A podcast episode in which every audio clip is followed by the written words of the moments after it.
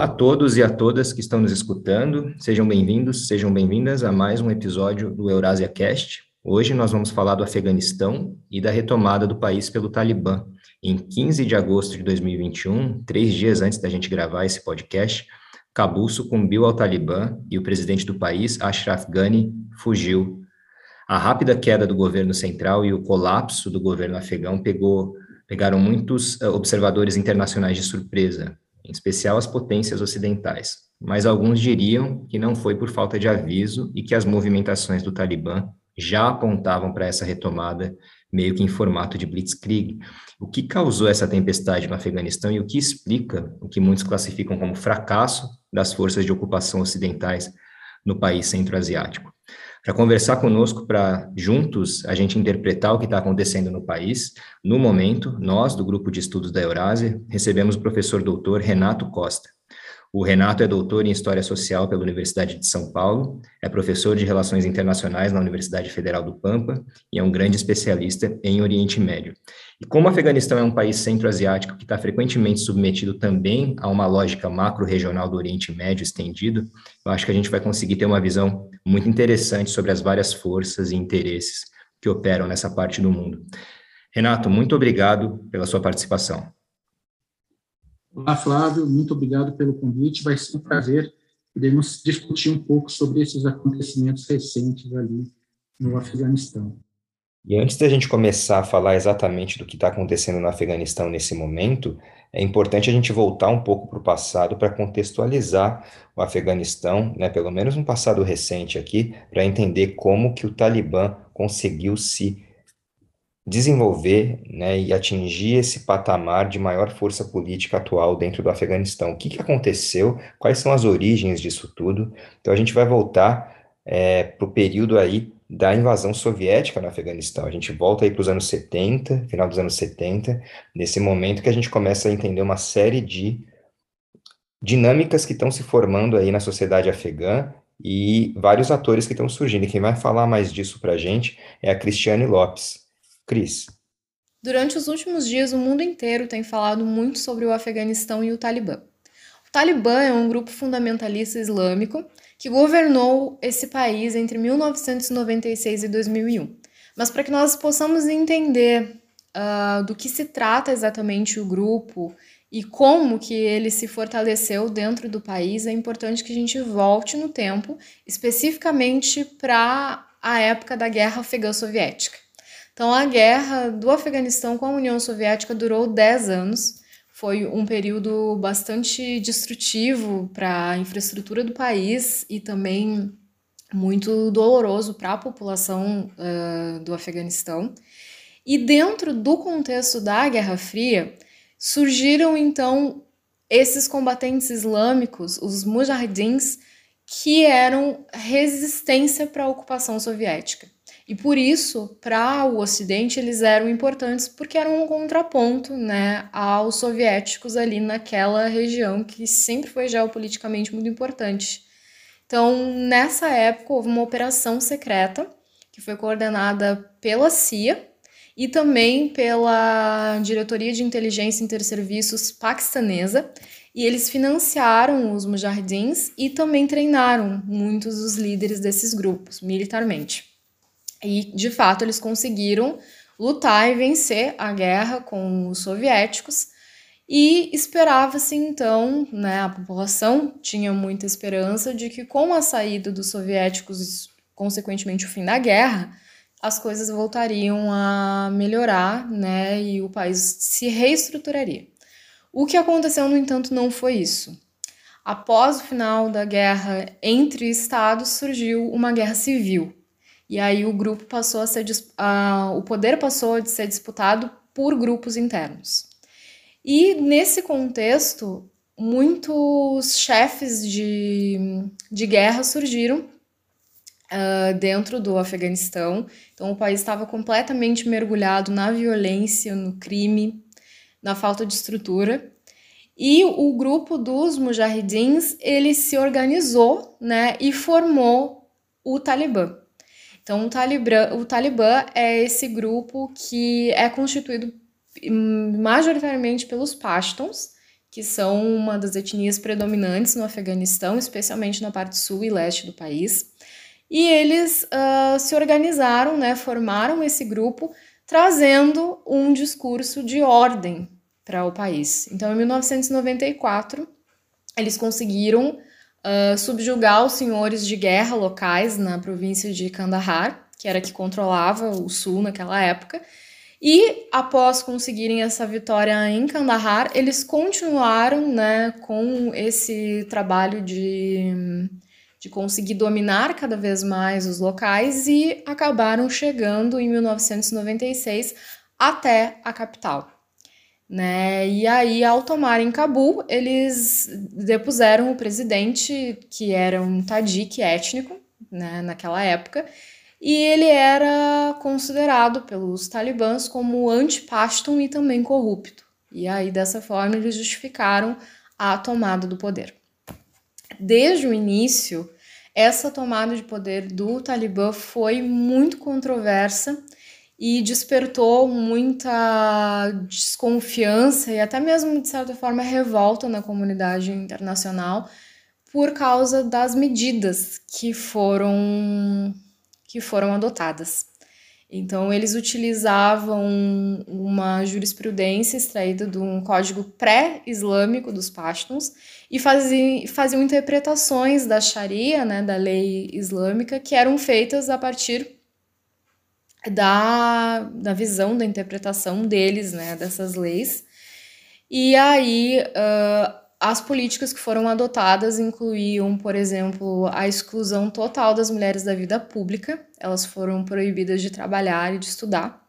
Também a destruição de relíquias artísticas não islâmicas e a implementação de punições bastante severas. E essas punições, inclusive físicas, eram um, parte né, da, da aplicação da lei e, portanto, autorizadas, eles não, não tinham problema algum em aplicar esse tipo de, de punição.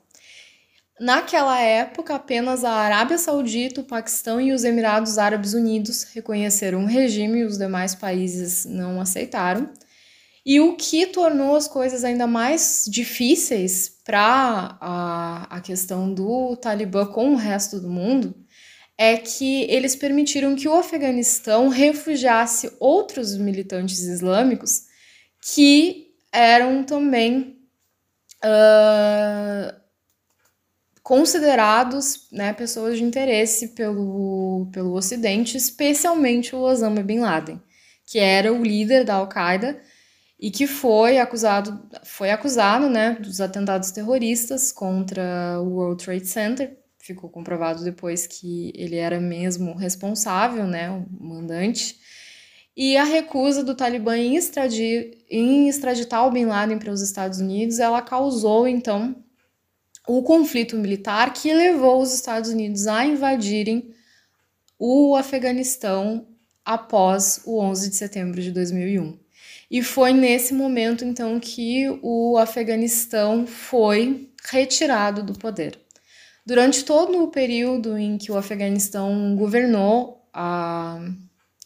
em que o Talibã governou o Afeganistão, o Mullah Omar, que era um, um clérigo e também um veterano da resistência soviética, foi o grande líder, mas nunca parou de haver resistência contra os, os mujahidins, contra o Talibã, uh, especialmente entre as minorias do norte, como os tadiques, os uzbeques e os azeres, e eles se opunham então ao domínio do Talibã e eles formaram a Aliança do Norte, que inclusive ajudou as forças dos Estados Unidos a conseguirem derrotar o Talibã.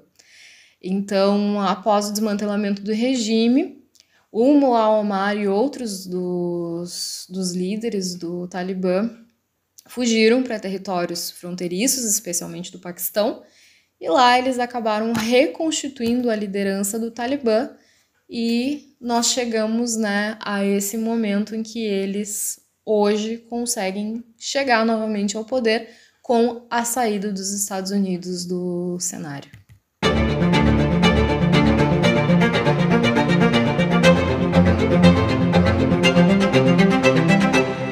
Renato, primeiro uma impressão geral, né, uma coisa tão impactante que a gente viu, não somente a tomada de Cabul, mas as cenas que se seguiram, né, imediatamente a entrada do Talibã na capital, mas que já vinha de uma certa, numa certa esteira de conquistas de outras cidades dentro do Afeganistão, mas eu queria saber de você qual que foi a sensação que você teve, né, quando você viu essa capitulação de Cabul. Como que você interpretou, assim, qual que foi a sua primeira reação ao ver tudo isso acontecendo? Olha, Flávio, eu, eu confesso que foi algo impactante mesmo, né? Aquelas cenas em aeroportos e depois várias pessoas entrando em contato comigo, perguntando se aquelas imagens eram reais, o que estava acontecendo no Afeganistão, porque, é, no bem da verdade, o que a gente vinha acompanhando era que os Estados Unidos deixariam né? Isso já estava claro, já estava sendo negociado há bastante tempo, mas não se esperava. Eu acho que eu não vi nenhuma análise, não vi nenhum é, policymaker americano apontando para que essa, essa mudança, essa, essa, essa transição fosse tão rápida. Né? Então, aquilo, no primeiro momento, foi impactante. Foi impactante. E depois, aí começar a entender o que levou a isso. Né? Se, de repente, o, próprio o próprio Estados Unidos eles apesar de dizerem que não esperavam, alguns diziam que poderia levar dois, três, quatro meses, até que ponto que não esperavam mesmo essa essa é, retomada da capital. Né? Então, acho que, e também, é lógico, fazendo aquelas analogias que todos estão fazendo, lembra muito, né, Saigon, Vietnã, aquela fuga rápida, todo mundo desesperado tentando subir no, nos helicópteros para ir embora, é, é, é, a mesma coisa, só que com significados eu acho um tanto quanto distintos. Eu acho que a gente vai poder depois aprofundar nessa, nesse debate, mas eu não, não consigo ainda ver como uma derrota estadunidense. Mas a gente tal, talvez tenha alguns outros elementos que nós devamos trazer para essa discussão, para que, é, sei lá, tentamos é, comprovar se isso foi uma derrota estadunidense ou será que é algo mais estratégico para a região. E como o Renato bem falou, dentre os analistas e policymakers aí, em especial vinculados ao governo dos Estados Unidos, a gente não via anúncios ou não via informações relacionadas a essa possibilidade de rápida queda do Afeganistão para o Talibã. Então a gente teve, na verdade, esse choque sendo sentido de maneira muito mais forte, porque embora houvesse, né, com certeza, alguns indícios aí de que o Talibã estava ganhando mais força, já estava acontecendo há vários meses, e também o Talibã estava com uma reputação cada vez maior na região em relação a ser um ator com o qual outras potências aí conversavam, como a gente vai falar mais para frente, né, a gente não tinha nenhum relatório, pelo menos publicamente, falando dessa iminência e dessa rapidez das ações do Talibã. Mas o Gabriel Mota vai falar para a gente agora que, na verdade, já havia uma série de estudos aí da inteligência norte-americana apontando para alguns riscos da formação de algum tipo de califado ou algum tipo de governo mais extremista na região, vinculado a esses tipos de movimentos. Então, Gabriel, fala para a gente um pouco como é que esses documentos aí das agências de inteligência dos Estados Unidos podem também dar uma prévia para nós, né, agora que a gente está fazendo esse retrospecto, sobre o que já existia de indícios em relação ao que poderia acontecer. Hoje eu trago a perspectiva dos organismos de inteligência norte-americana. Né? Uh, ano passado saiu um relatório da NSA junto com a CIA, é, falando sobre a ascensão de um novo califado no Oriente Médio. Esse relatório não é único exclusivamente sobre o Oriente Médio ou a defesa dos Estados Unidos, né, as responsabilidades de segurança dos Estados Unidos no Oriente Médio, mas eles dão uma, uma, uma importância muito grande a, a essa possibilidade de ascensão de um novo califado. E agora, com a retirada de tropas, como está acontecendo, né, como a gente viu que, que o Talibã rapidamente tomou conta de diversas áreas do governo afegão, é, é muito mais, ainda muito mais plausível que, a, que em breve tenhamos um novo califado né, sunita, né, é, com a Sharia e a partir de uma interpretação bastante deturpada e problemática do Alcorão, enfim, essa ascensão desse novo califado ali na região né, do Afeganistão. E é, e é importante ver isso porque o, esses organismos de inteligência já tinham né, uma ideia do que poderia acontecer, mas acredito que mesmo assim ninguém fosse imaginar que, que o, o alcance midiático fosse ser tão grande. Né? Claro, estamos no século XXI, com a informação muito rápida e eu acredito que os tomadores de decisão têm essa noção. Mas a, acredito que o prestígio dos Estados Unidos realmente ficou abalado com, com, essas, com os últimos acontecimentos, né, nessas últimas semanas.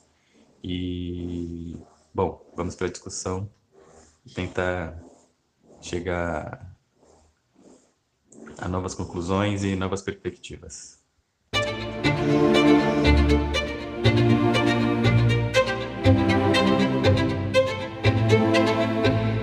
Interessante você mencionar que você não vê isso como uma derrota norte-americana, né? Porque eu, eu já vejo, e eu acho que a gente pode, inclusive, casar essas nossas visões aqui, né? Como que a gente pode interpretar, se talvez não em médio prazo, mas imediatamente para a política externa do Biden, em especial, não, pelo menos parece uma derrota, ou parece imediatamente uma derrota, e a forma como ele tem lidado com isso, como a administração dos Estados Unidos tem lidado com isso, me soa um pouco.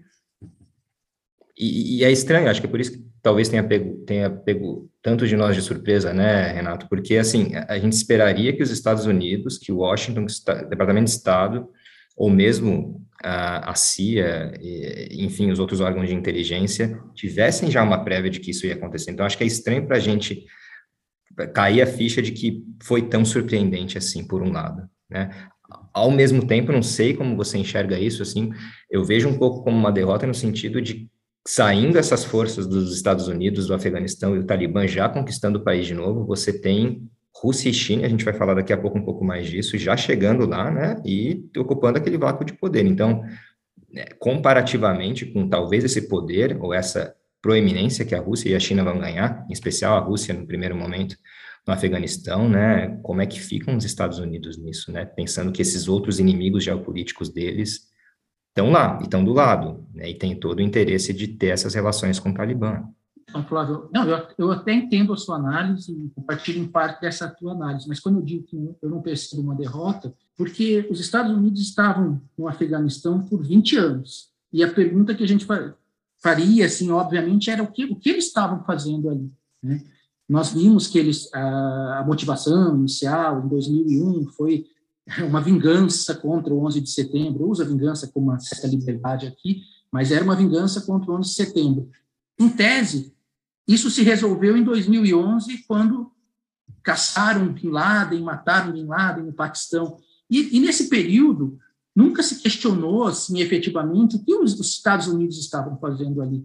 Então, nós vimos um investimento de mais de um trilhão, né? eu acho que esse, esse valor ainda é, varia muito, mas um, mais de um trilhão de dólares. Isso movimentou, em duas décadas, a indústria bélica estadunidense de uma forma assim absurda, manteve até a própria economia do país devido a, essa, a, a esse investimento assim é, muito focado nas guerras, não somente no Afeganistão, gente tinha também a guerra no Iraque em, em um determinado período. Mas, então, os Estados Unidos, enquanto foi interessante, aí esse interessante eu, eu, eu talvez utilizaria esse conceito como é, durante o governo do Bush havia um apoio substancial. A população americana ela bancou aquela guerra, ela queria de fato ter essa vingança que eu mencionei. Depois, gradualmente, a partir do governo Obama, com o fim da guerra ao terror e tal, isso começa a entrar num processo de decadência também, entre aspas, e Obama propõe a saída. Então, já, já era um processo que eles iriam, que eles pensavam deixar aquela região, porque não tinham mais muito o que extrair dali. Pensando no aspecto material, tá, Flávio? Aí eu, vamos expandir depois esse debate para a questão geopolítica local. Mas é, você ter conseguido manter uma economia em movimento, uma, uma economia rica por duas décadas, você fortalecer a sua indústria bélica, e depois chega um momento que isso deixa de ser interessante, essa manutenção ali, até o próprio desgaste interno, né? porque apesar de muita gente, muitos analistas tratarem como uma derrota, é, internamente, a população estadunidense ela já não via muita razão naquela guerra no Afeganistão. Então, até um envio de tropas, às vezes, era, não é, não é às vezes, mas havia um desgaste até para o próprio governo. Então, é uma questão de você reestruturar esse, governo, é, esse discurso interno para que ele volte a ter esse apoio da, da população estadunidense. Agora, se a gente transportar esse debate para a questão geopolítica, aí sim, esses atores que você trouxe, a gente, tem, a gente vai ter que é, entender como essas forças vão, vão se dar com a ausência dos Estados Unidos, né, Professor, eu gostaria de fazer uma pergunta em relação a essa participação dos Estados Unidos, ou melhor, em relação a essa retirada dos Estados Unidos, no sentido de que uh, os possíveis desdobramentos que podem pode ter esse retorno do Talibã para a região e uh, o impacto negativo que isso tem na política internacional e na visão que a comunidade internacional tem dos Estados Unidos, dependendo do que acontecer lá, não seria uma, uma espécie de assim perda de poder muito significativa para os Estados Unidos? Eles sempre tiveram essa Muitas vezes se fala naquela questão da polícia do mundo, né? Daquela ideia de que eles vão chegar lá naquele local e salvar, mas agora os Estados Unidos não só não são aquele lugar que chega lá para salvar, como de certa forma muitas pessoas estão vendo os Estados Unidos como uma pessoa que acabou causando, de certa forma, tudo isso, já que eles retiraram as forças que estabilizavam a região.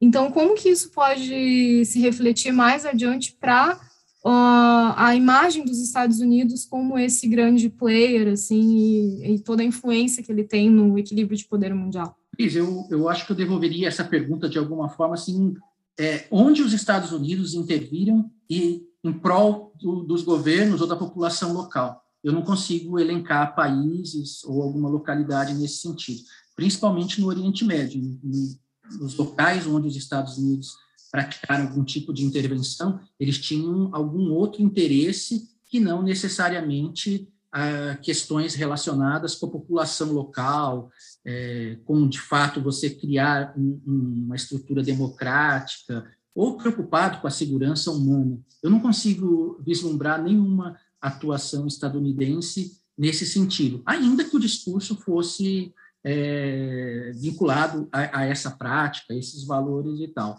Então, hoje, os Estados Unidos, eles eram questionados o porquê deles estarem no Afeganistão, porque, na bem da verdade, não houve alteração substancial. O governo era mantido a partir dos recursos que os Estados Unidos impunham ali dentro, né, e, e era dividido, desde o período do governo do, do Hamid Karzai, era dividido entre ele e aquele e aquelas aqueles grupos, né, aqueles clãs, aquelas famílias que apoiavam o governo. Isso não alterou muito com, uh, com o governo com o governo do Gani, né? Então você não, não, não trabalhou para você para se mudar a estrutura de governo no país. Né? As condições é, humanas, bom, houve uma melhora substancial. A gente vê alguns relatos dentro da dentro de Cabul mas nada que efetivamente no restante do país tenha mudado, tanto que a gente constantemente ouvia, ah, os Estados Unidos é, bombardearam tal local, ah, como efeito colateral ou dano colateral morreram 100, morreram 50, sempre números, não tem nem nome essas pessoas.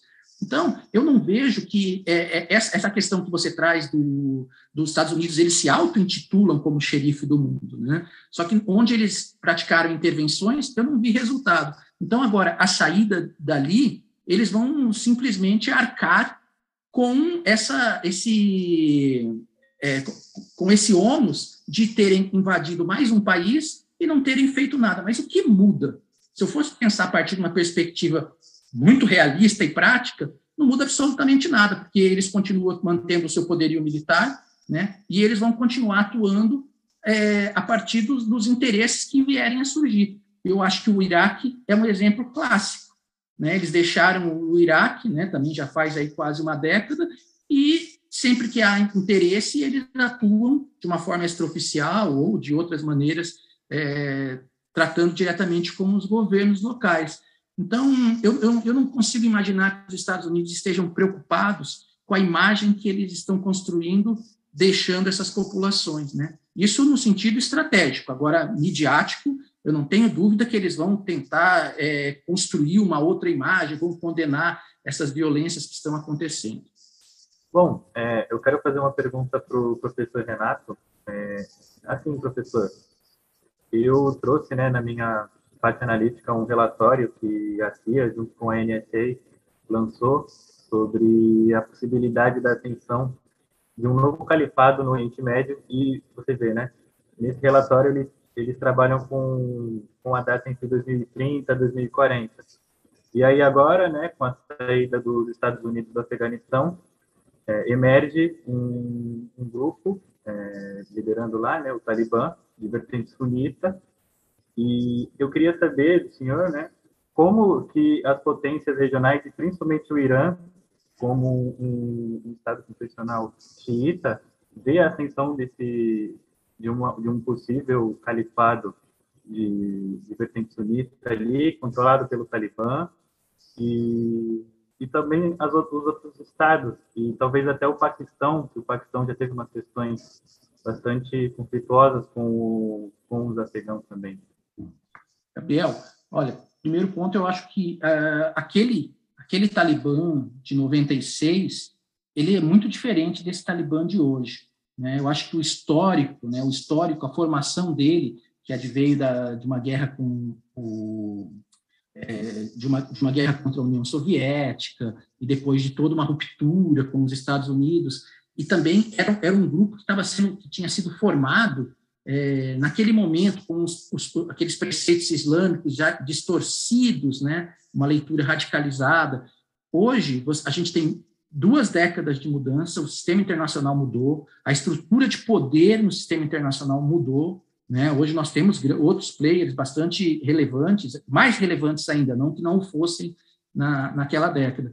E, e eu acho que o, a, análise que talvez esses, essas lideranças do Talibã estejam fazendo, elas dizem muito mais respeito à preservação no poder. Porque qual a vantagem hoje deles, deles alcançarem o poder e depois perderem novamente? eles também fazem, eles devem fazer os cálculos de uma forma um pouco mais racional, né? Imagina você ficar 20 anos lutando contra uma potência, contra os Estados Unidos, e depois no dia seguinte você faz tudo para romper todas essas relações, né? Então, é, com relação ao, aos países que fazem fronteira ou que têm alguma relação com o Afeganistão, eu entendo que não que vai haver um destensionamento, né? Existe ainda uma uma, uma certa rusga, um certo desentendimento entre o Irã e o Afeganistão, mais propriamente dito com o Talibã. Só que já se fala numa, nos, nos processos de é, discussão entre eles, para que você reduza esses tensionamentos.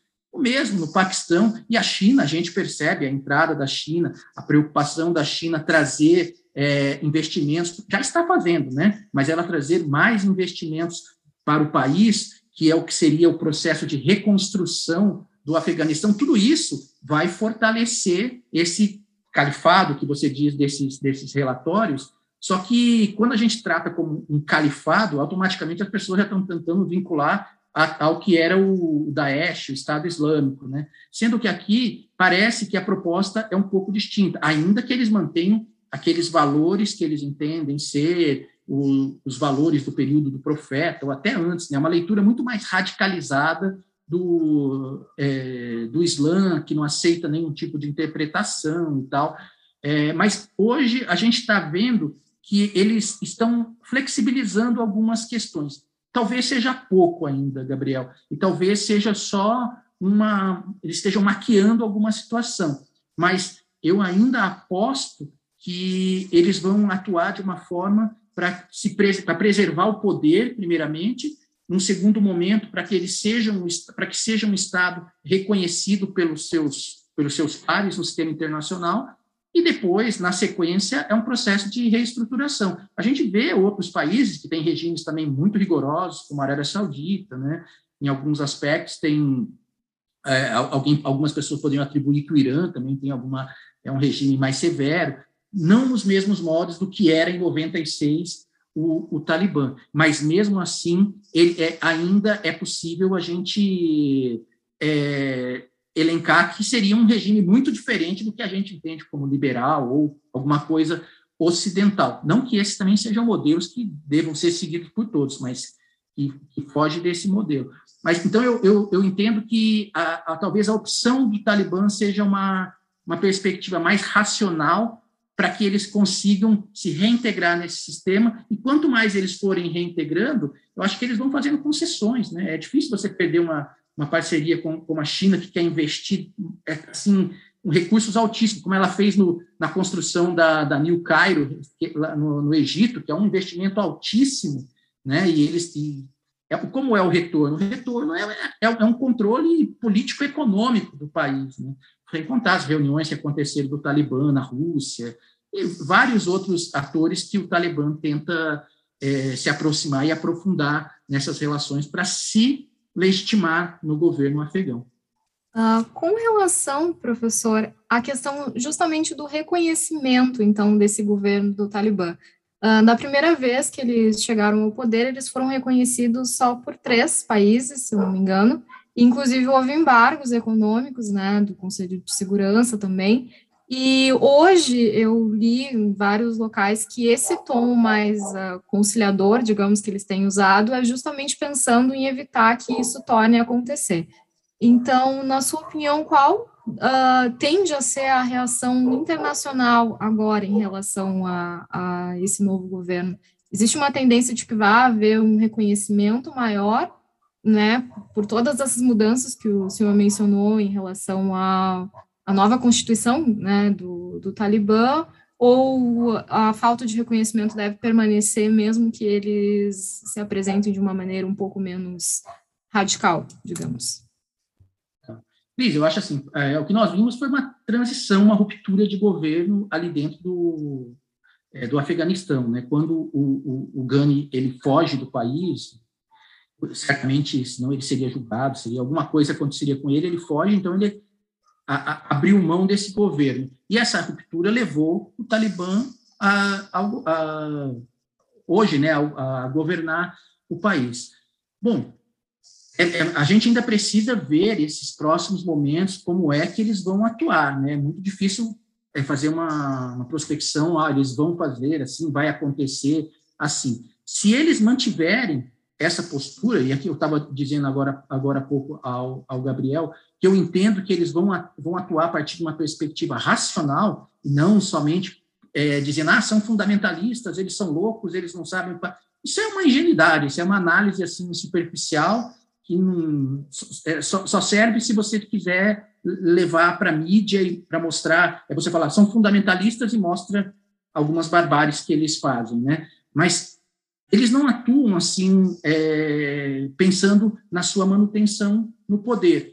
E também para os outros estados, eu creio que seja interessante a, a, a, que a região ela seja de certa forma pacificada. A maioria dos estados eles não estão preocupados com o que acontece dentro com os nacionais. É uma, é uma afirmação dura, né? Uma afirmação até parece que estou sendo desumano, mas a grande maioria eles não estão preocupados. Essa é uma questão que muitas vezes é levada dentro da ONU, dentro de organismos internacionais que defendem é, a questão de segurança humana, que são é, é, um outro aspecto do debate, mas a maioria não, não vai é, partir para algum tipo de intervenção. Então, eu acredito que eles vão fazer de tudo para dar condições para que o, o, o Afeganistão ele se estabilize. E a partir daí a gente vai ver se eles não, não vão estar muito preocupados se ali é um governo é, ditatorial, uma coisa mais absolutista, porque a gente vê isso ali na região, né? Vê, é, é, é muito claro, e ninguém fica praticando invasões ou, ou faz rupturas com alguns estados, né? Vai haver críticas e tal, mas a tendência, se eles não é, é, se eles de fato forem outro Talibã do que era em 96, e a isso eu aposto, eu acredito que vai ser um processo, se não houver um reconhecimento efetivo, as relações vão ser estabilizadas de uma forma mais informal. Você falando isso, Renato, da não interesse, na verdade, né, de uma potência como Estados Unidos em trazer uma estabilidade democrática para a região, para um estado, né? Na verdade, essa palavra democracia acaba sendo utilizada como uma, né, uma palavra coringa para justificar muitas vezes uma série de intervenções são basicamente estratégicas, né? E a gente vê, né, você mencionou aqui na região, a gente estender um pouco mais para o Oriente Médio e ver como que é o trato de Washington com Riad, por exemplo, né? Então, a Arábia Saudita talvez sendo um dos grandes exemplos de um Estado extremamente autoritário, né, anti-direitos humanos, anti-direitos das mulheres e de minorias, inclusive minorias religiosas também, mas esses mesmos um, argumentos são utilizados muitas vezes para justificar uma série de intervenções. Né? Isso não é novo, isso a gente já viu se repetir várias vezes na história. Eu estava dando uma olhada nos números um pouco antes aqui da nossa conversa, você mencionou desse valor né, de quase um trilhão, né, de fato, é o valor aí uh, gasto pelos Estados Unidos, né, barra investido pelos Estados Unidos nesse conflito do Afeganistão, e esses valores foram compilados aqui pela Universidade de Brown, nos Estados Unidos, é, contabilizando também o dinheiro que foi gasto com as operações conjuntas com o Paquistão, né, o grande aliado aí dos Estados Unidos, e no comparativo, ó, esse um trilhão que os Estados Unidos utilizaram para as operações no Afeganistão, o Reino Unido, né, que foi o segundo estado com maior participação na guerra, nos 20 anos de guerra aí no Afeganistão, gastou somente 30 bilhões, e em terceiro lugar vem a Alemanha com 19 bilhões. Então a gente vê uma discrepância muito grande, né, e uma grande é, dianteira dos Estados Unidos aí, mas também tem muito a questão do que você tinha mencionado aqui, dessas parcerias público-privadas, na falta de um termo melhor, é, na parte também, não somente da segurança interna dos Estados Unidos, que a gente vai ter essas empresas de segurança privada, mas também de reconstrução do Afeganistão através de empresas norte-americanas. Né? Então, essas empresas de segurança privada e também as empresas de reconstrução, os famosos contractors, e isso cria uma simbiose um pouco distópica, né, Renato, em relação à destruição de um determinado país, né, no que pese o terrível governo que o Talibã era, de fato, era, um, na minha opinião, pelo menos, um governo é, abjeto, mas a maneira como foi feita essa operação de, de invasão,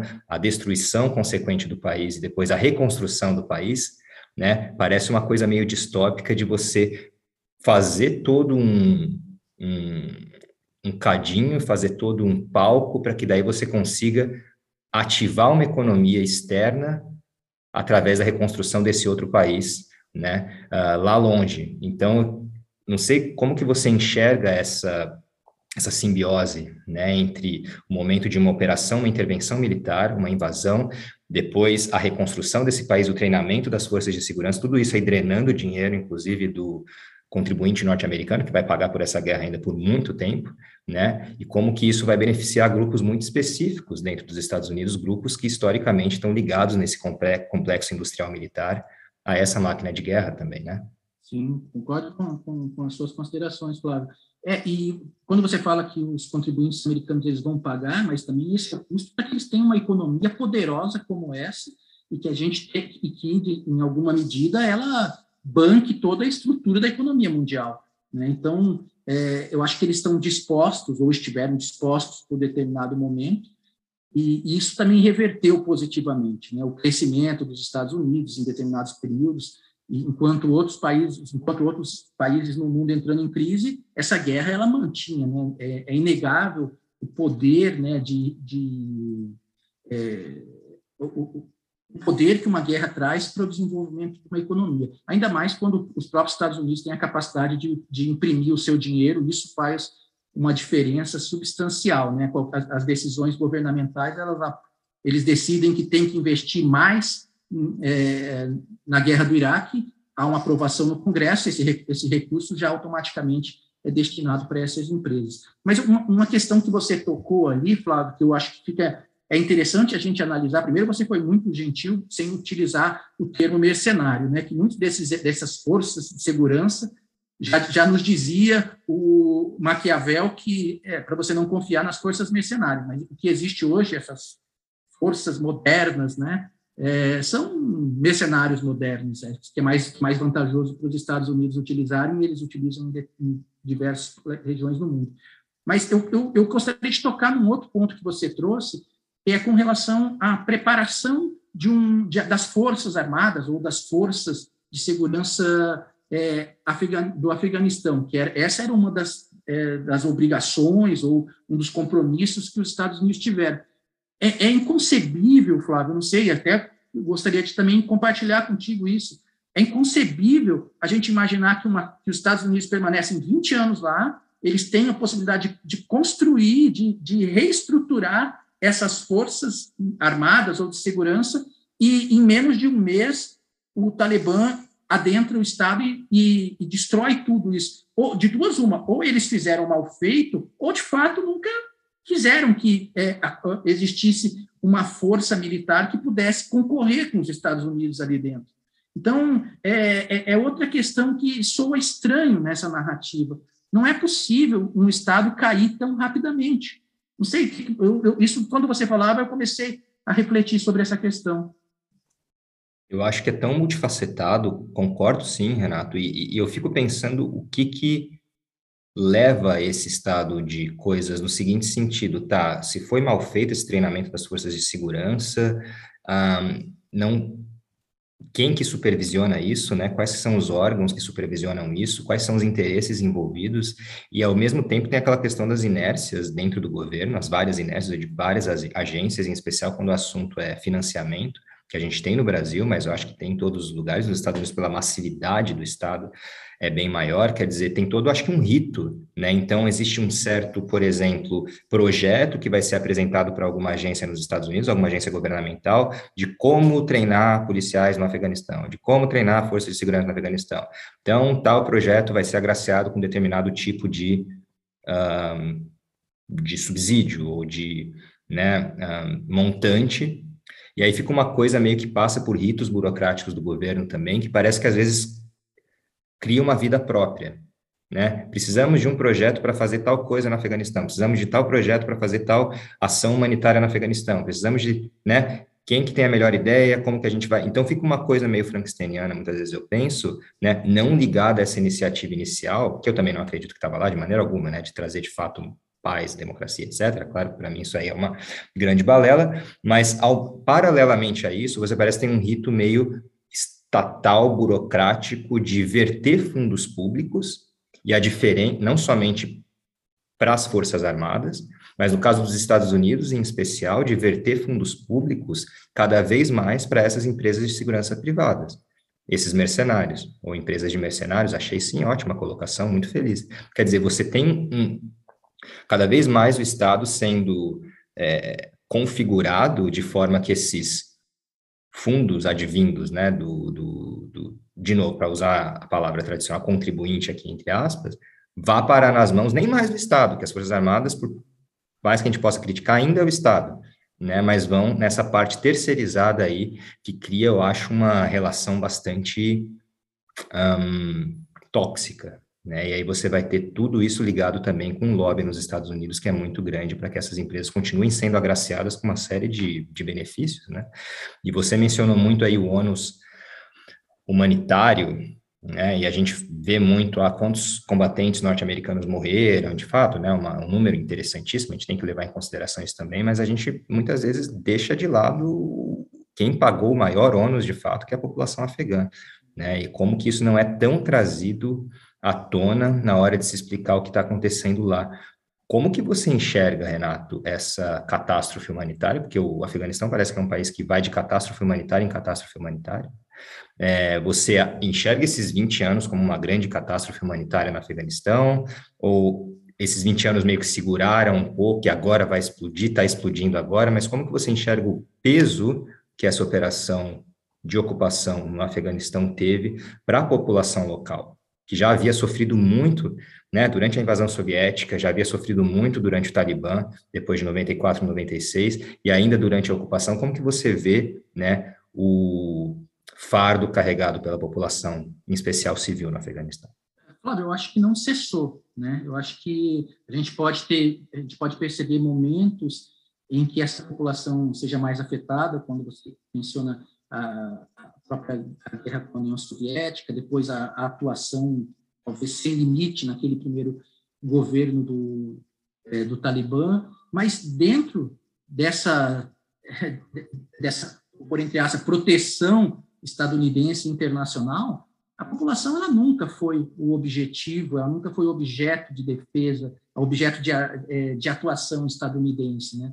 Então, a gente mira muito em Cabul e ali, volto a dizer, em Cabul, a gente é, vê que a, várias instituições foram restabelecidas, né? as pessoas, as mulheres tiveram mais é, possibilidade de atuar em várias uh, instâncias do Estado, ter a sua própria liberdade em si. Mas em outras localidades, havia muita instabilidade no, no país. Né? Então, seja por, é, pelas ações militares estadunidenses, a população ela era afetada, então ela tinha que migrar. Eu não tenho dados específicos, mas os últimos dados que eu tinha é que existe uma população de refugiados internos de mais de 800 mil pessoas. É uma quantidade absurda que ficam migrando. Fora aqueles que fugiram para o Paquistão e, e para o Irã, eu, não, eu, eu, acho que passa da, da ordem de 2 milhões e meio, né? É uma, é, é uma, é um, e aqueles outros que já são refugiados, que tentam fugir desses países, estão em direção à Turquia. Né? A Turquia, agora, recentemente, também já, já informou que vai construir mais um muro para que as pessoas não adentrem é, o seu Estado. Né? Então, o que eu vejo é que esse tipo, esse modelo de atuação, de intervenção internacional, ele nunca visa a população, a população nacional.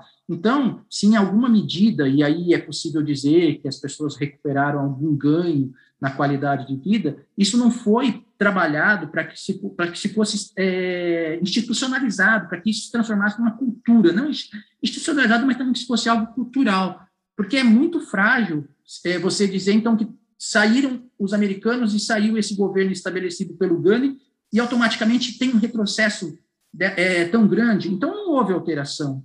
Então, a população, ela simplesmente, ela, ela estava é, extasiada ali naquele momento, porque havia um, um, um, policial do seu lado garantindo a sua segurança, mas o país não mudou é, em nada. Né? E eu acredito que a situação vai continuar sendo bastante é, dura, né, bastante severa, porque é muito, é muito complicado você fazer uma, uma mudança se você só investe nesses aspectos de segurança. Tem tem que ser um investimento social, e essa falha já foi apontada, já foi apontada lá quando, na, quando os Estados Unidos, ajudando, ajudado, ajudando os mujahedins, expulsaram os soviéticos. Ali teria sido o momento para que houvesse investimento, para que reconstruísse o país. E não aconteceu, né, Flávio? Então, eu acho que a tragédia humanitária vai continuar ali, porque é, é histórica só, só varia com relação à intensidade. Você mencionando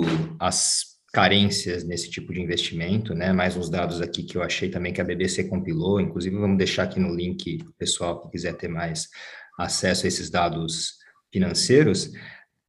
Desse grande valor, né, de quase um trilhão de dólares gastos aí com a operação no Afeganistão, a BBC apresenta aqui na reportagem dela que 19 bilhões entre 2009 e 2019, né, 19 bilhões foram perdidos para corrupção, para fraude, para desvios. Então, sendo 19 bilhões num país como o Afeganistão. Eu acho que isso demonstra muito bem é, a não preocupação com uma mudança de cultura política no país também, mas que também seja, a gente sabe, né, Renato, muito criticável quem que deve levar uma cultura específica política de um país para o outro, né? Quem que tem essa legitimidade, mas se é para ser coerente, pelo menos, né? Que haja algum tipo de operação conjunta aí que vise de certa forma estabilizar, mas também trazer uma mudança que fique a longo prazo. Né? Eu acho que o caso dos direitos das mulheres é o que mais chama a atenção é, em muitos casos, e alguns dos relatos que a gente ouve aqui de mulheres e meninas que fazem parte desse grupo de cerca de 800 mil refugiados que você mencionou,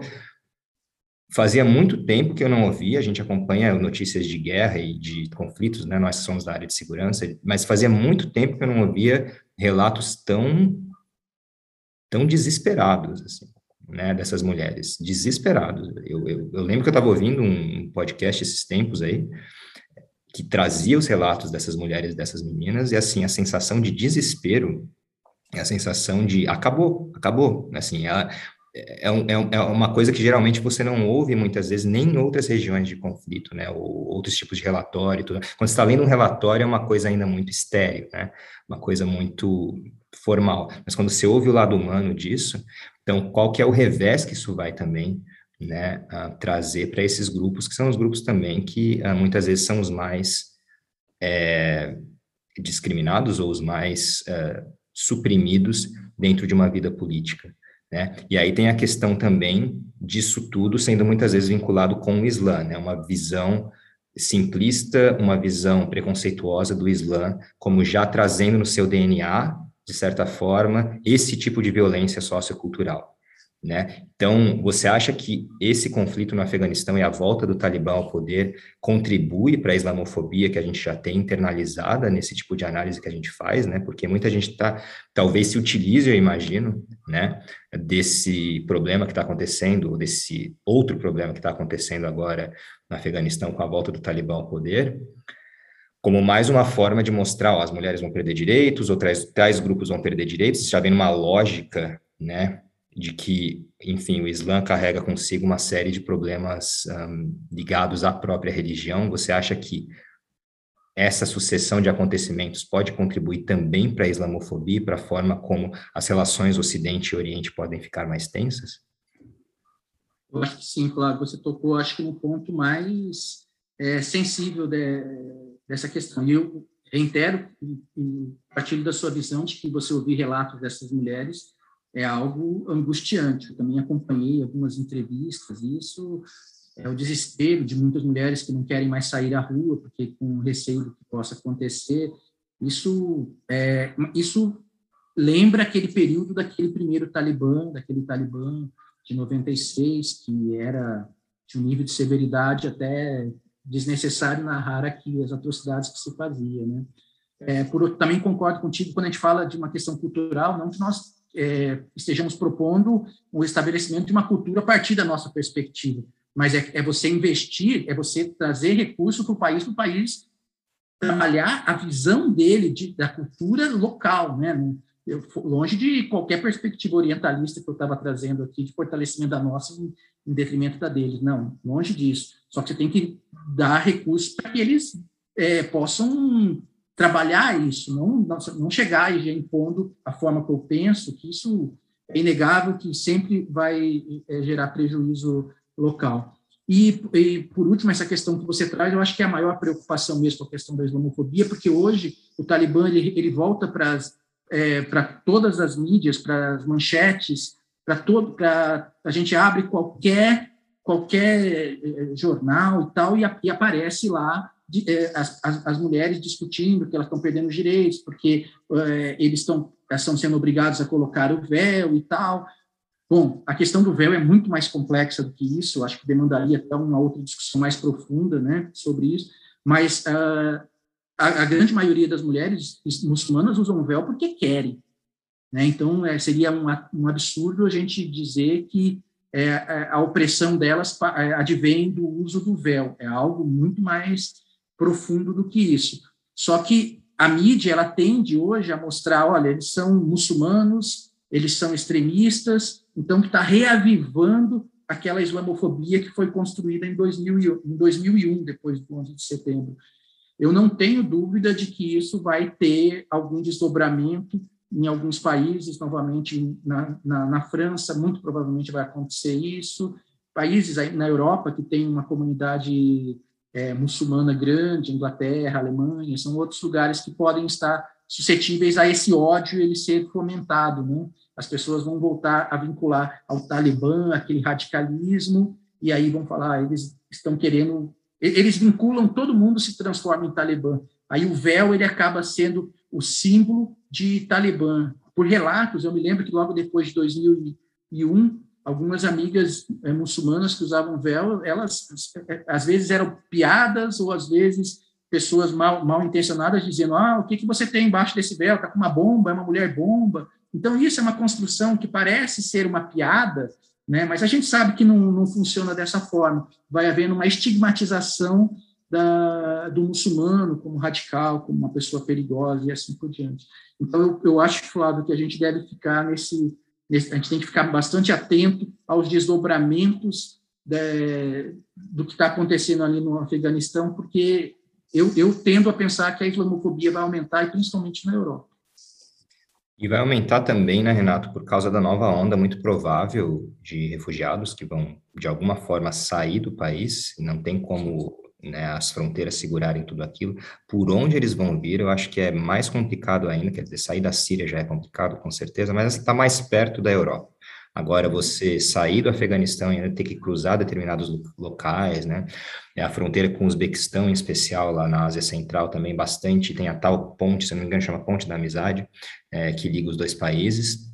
E essa ponte já está altamente militarizada do lado Uzbek, com medo desses refugiados, e foi inclusive construídas aí uma série de tendas para abrigar prováveis refugiados que vão fugir do Afeganistão rumo ao Uzbequistão, e eu não sei como o Uzbequistão vai ter também a capacidade de impedir esse fluxo que a gente imagina que seja, se for também, lógico, a gente está antecipando também que de repente o Talibã vai causar tamanho terror na população, que vai haver essa fuga, mas a gente também não sabe, a gente está muito no começo para saber se de repente não vai haver uma estabilização de alguma forma, por causa em especial desse outro ponto que eu queria trazer aqui para nós, que é a geopolítica regional, né? Então, eu estava dando uma, uma lida nas declarações aqui de representantes do governo da Rússia, por exemplo, em especial Sergei Lavrov, e ele falou que em julho ele já tinha falado no final de julho, né? Eles conversam com o Talibã, a Rússia aí, frequentemente desde 2017, negociações aí a portas fechadas lá em Moscou, em algumas conferências também no Catar e tudo mais.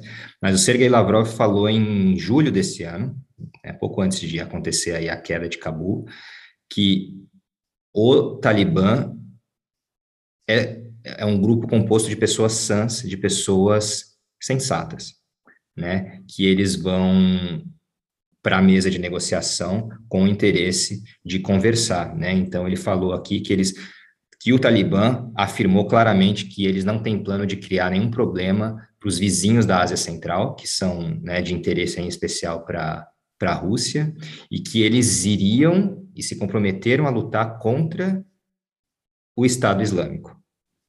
Então, é interessante que traz um outro elemento aqui, né?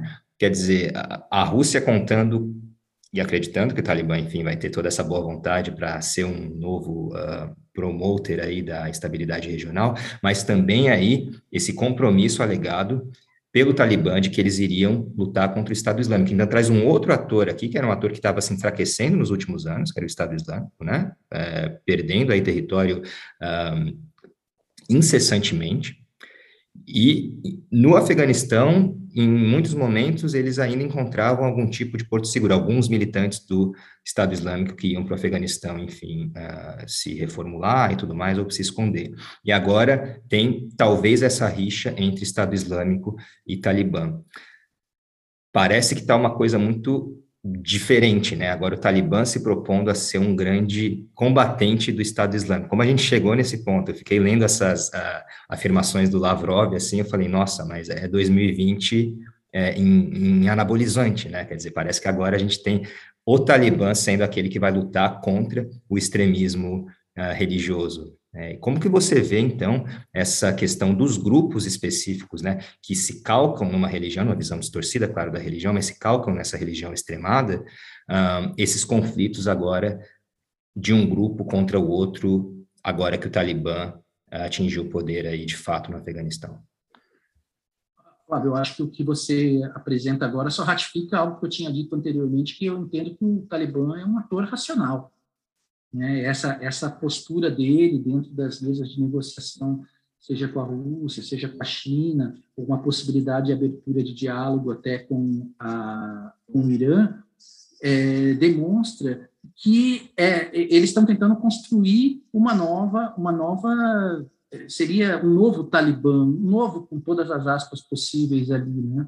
Então, nesse sentido, eles se desvincularem do Estado Islâmico é, é, é, é fundamental. Né? A gente viu o resultado do, do, da atuação do Estado Islâmico e o quão ele foi é, assim ele foi nefasto para aquela região do Oriente Médio e mesmo é, como que o sistema internacional é, ele se organizou para lutar contra ele. Ali tinha tinha, tinha aliados que a gente nunca imaginou que fosse ver novamente, que era você tinha Estados Unidos e Irã lutando contra o, o Estado Islâmico, é, seja no Iraque ou seja na Síria. Né?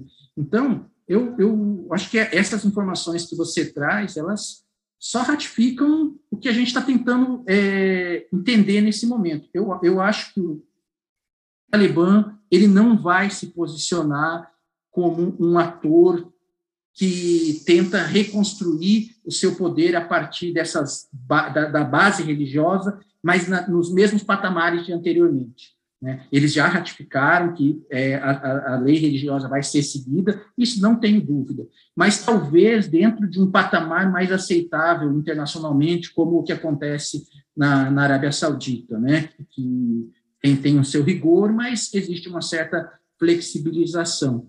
É, mas é, depende também de como essa mídia, que a mídia vai cobrir essa transformação, senão a gente volta para o tópico que a gente tinha discutido antes, que era a questão da, da islamofobia, né? Se, se porventura né, o, o, é, o foco continuar sendo somente nessa opressão e não na tentativa de construção de diálogo entre os atores na região, aí a tendência vai ser que o Talibã seja cada vez mais escanteado e o que pode acontecer é, nisso aí depende muito de muitas variáveis, né, Flávia?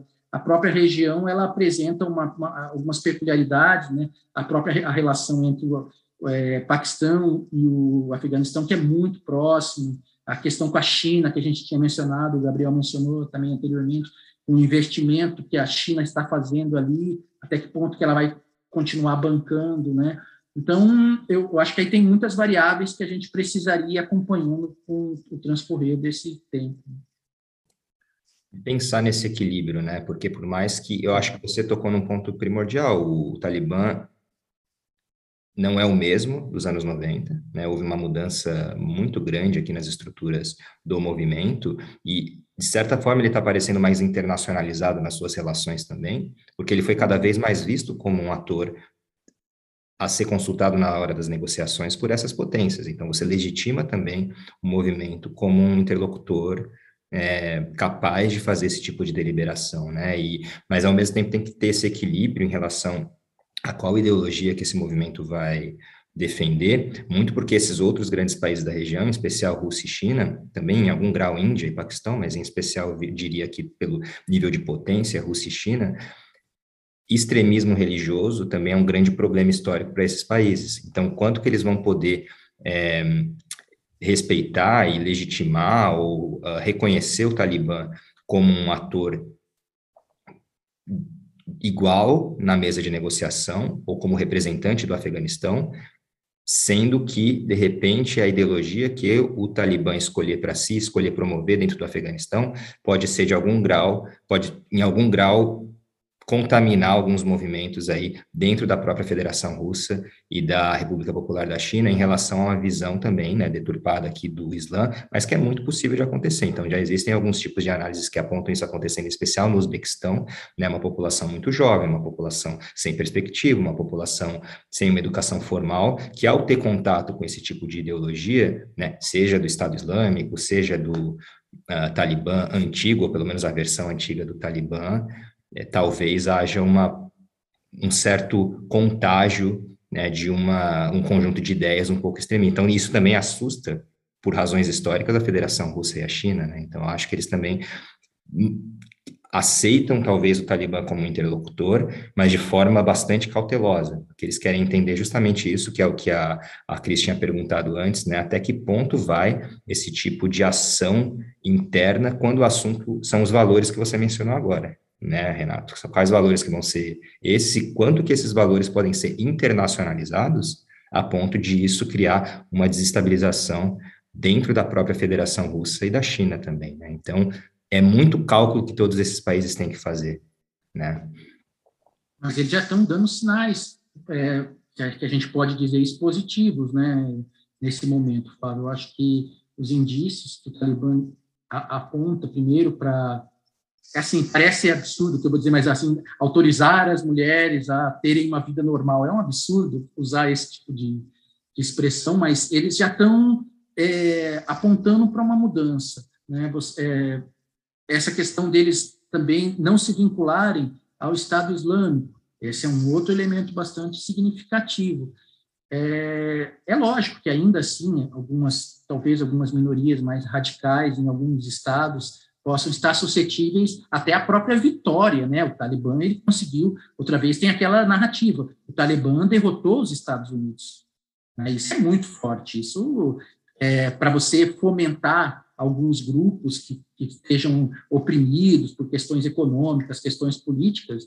Isso sempre vai ser uma é, é, um campo assim bastante é, frutífero, né? É, é, é, interessante, mas eu acho que o posicionamento do Talibã, pelo menos dessas lideranças, nesse momento, ela está sendo assim muito é, estratégica, Flávio. Eles estão assim, é, as declarações deles são muito equilibradas, né? O porta-voz deles é um cara que fala com uma tranquilidade, demonstra assim uma, é, ele conversa mais com, com os jornalistas do que o nosso presidente. Então é uma coisa assim, é, é, é, é diferente a forma de se tratar o, o, esse, o Talibã, né? E fora isso, né? A gente tem visto algumas alguns jornalistas permaneceram lá na, em Cabul, a BBC, Al Jazeera. Então isso é diferente daquele outro momento. É, eu acho que vai chegar um determinado momento, Flávio, que eles vão cobrar também esse apoio. Eles falam assim: ó, nós não somos aquele Talibã de 96. Então, para que nós permanecemos dessa maneira e continuemos com essa transição é, gradual, vocês também têm que nos reconhecer e a gente vai ter que, de alguma forma, ser inserido nesse processo. Agora, eu, não dá para a gente dizer é, qual é o limite para o Talibã esperar esse reconhecimento e também quanto que essas, esses estados estão dispostos a aceitarem o Talibã e depois talvez cometerem um equívoco. Né? É muito, a gente está muito no início para fazer projeções assim tão é, é, é, tentando acertar, tentando dizer que vai acontecer ou não. Né?